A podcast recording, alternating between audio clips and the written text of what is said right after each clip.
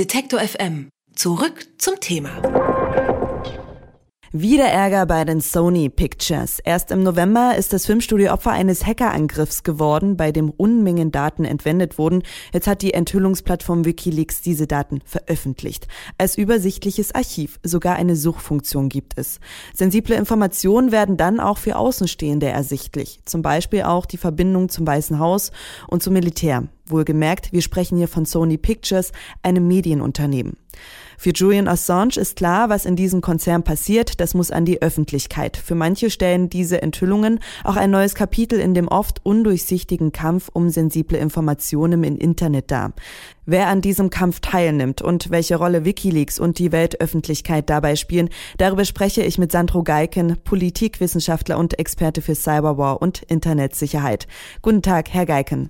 Hallo. Mit Veröffentlichung der gehackten Sony-Daten hat Wikileaks die interne Kommunikation eines milliardenschweren Konzerns offengelegt.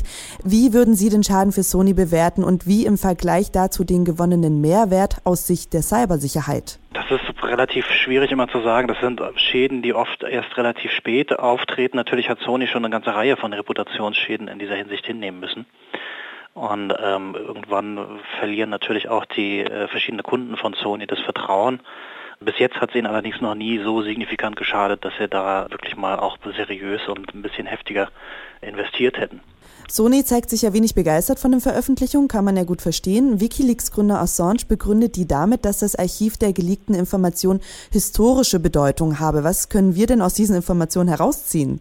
Naja, es sind die E-Mails und die Dokumente äh, des Unternehmens und ähm, von daher werden da natürlich sehr viele Geschäftsprozesse drin, drin sein. Das einzige Historische, was man da drin vermuten könnte, was man vielleicht äh, rekonstruieren möchte, wäre im Sinne der Verwertungs- und Musikindustrie, dass man irgendwie da sehen möchte, wie mit digitalen Inhalten umgegangen wird, wie auf die digitale Revolution geantwortet wurde. Das ist natürlich ein Thema, das auch bei Wikileaks noch viele Aktivisten umtreibt, insbesondere natürlich die, die auch so einen Link zu Pirate Bay haben und so solchen ähnlichen Outlets. Von daher ist das vielleicht der Hintergrund, dass man sich da versucht, so ein bisschen historisch zu positionieren.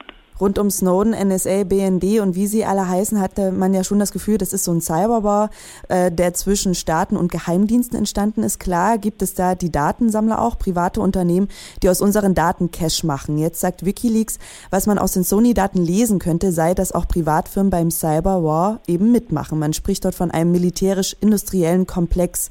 Wie sehen Sie denn das Ganze? Ja, das ist natürlich ein bisschen Unsinn. Ja, da haben sie den, den Begriff sehr inflationär verwendet. Es gibt natürlich verschiedene Indikatoren dafür, dass auch viele private Daten immer wieder von, von Nachrichtendiensten genutzt werden und angegraben werden. Aber da hat natürlich auch die gesamte US-Industrie ähm, drunter gelitten und verschiedene Daten abgeben müssen unter den rechtlichen Bedingungen, die ja inzwischen durch diese Snowden-Leaks auch bekannt geworden sind. Von daher ist das jetzt aber jetzt keine direkte Kollaboration, die man da sehen kann. Welche Verbindung besteht dann trotzdem zwischen Sony und dem Militär, weil es da ja Verbindungen geben soll? Man weiß es jetzt nicht so ganz genau. Es gab halt irgendwelche Verbindungen zur Rand Corporation, äh, die halt die Streitkräfte der USA beraten. Das sind aber auch alles Sachen, die sind, sind jetzt relativ üblich zwischen Großkonzernen, dass man da irgendwelche Beziehungen unterhält. Gerade auch wenn man sich mit äh, Urheberrechten auseinandersetzt, muss man natürlich auch irgendwie mit den rechtlichen Institutionen und den Strafverfolgungsbehörden zusammenarbeiten. Das war also was, was da auch viel kritisiert wurde. Eine andere Frage, die natürlich auch aufkam, war auch nach Netzsperren und Geofiltern bei Sony und das war halt eben was, wo, wo dann noch ein bisschen mehr Aufmerksamkeit äh, herrschte. Äh, aber auch das sind Bemühungen, die halt eben ganz normal im Kontext dieser Copyright-Bemühungen von Sony stehen, dass man halt eben versucht, dann irgendwelche Piratenbörsen zu sperren äh, oder das zumindest für die schwieriger zu machen, äh, ihre äh, Medien da zu knacken und weiter zu verbreiten. Wikileaks hat ja seinen Fokus eher immer auf den Regierungen gelegt. We Open Governments war das Motto. Jetzt hat es so ein multinationales Medienunternehmen getroffen. Sind die Aktivisten mit ihrem Interesse an solchen Informationen nicht plötzlich auch Wirtschaftsspione? Wikileaks hat in der Vergangenheit, jetzt gerade in der jüngeren Vergangenheit, nicht mehr so populär. Da sind, es war dann die Aufmerksamkeit doch mehr auf Snowden. Äh, versucht jetzt natürlich ein bisschen ein Comeback.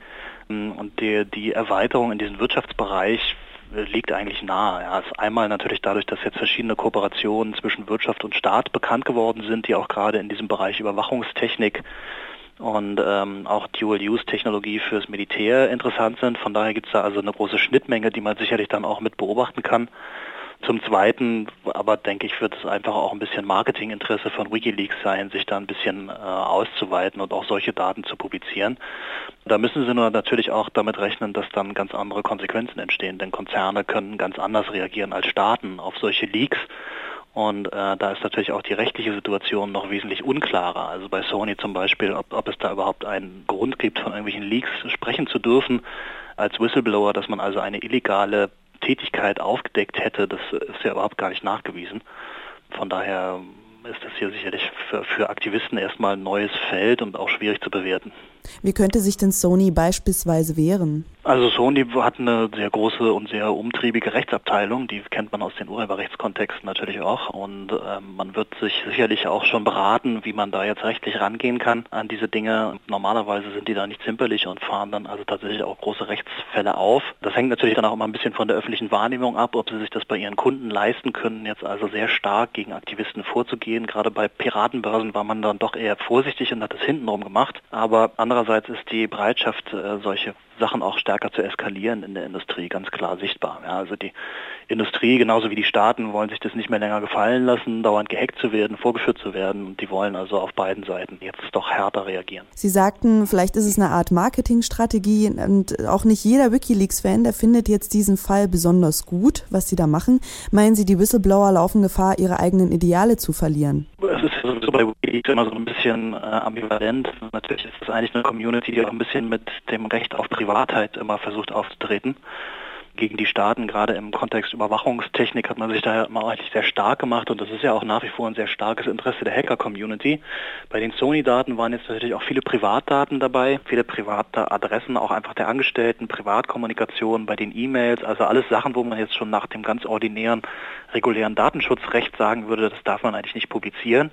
Da hat man sich also nicht die Mühe gemacht, das rauszufiltern oder irgendwie zu schwärzen oder sowas, sondern einfach alles im Balk rausgeworfen und das ist sicherlich in diesem Fall noch etwas kontroverser zu betrachten, als wenn es jetzt irgendwelche staatlichen Kommunikationen sind.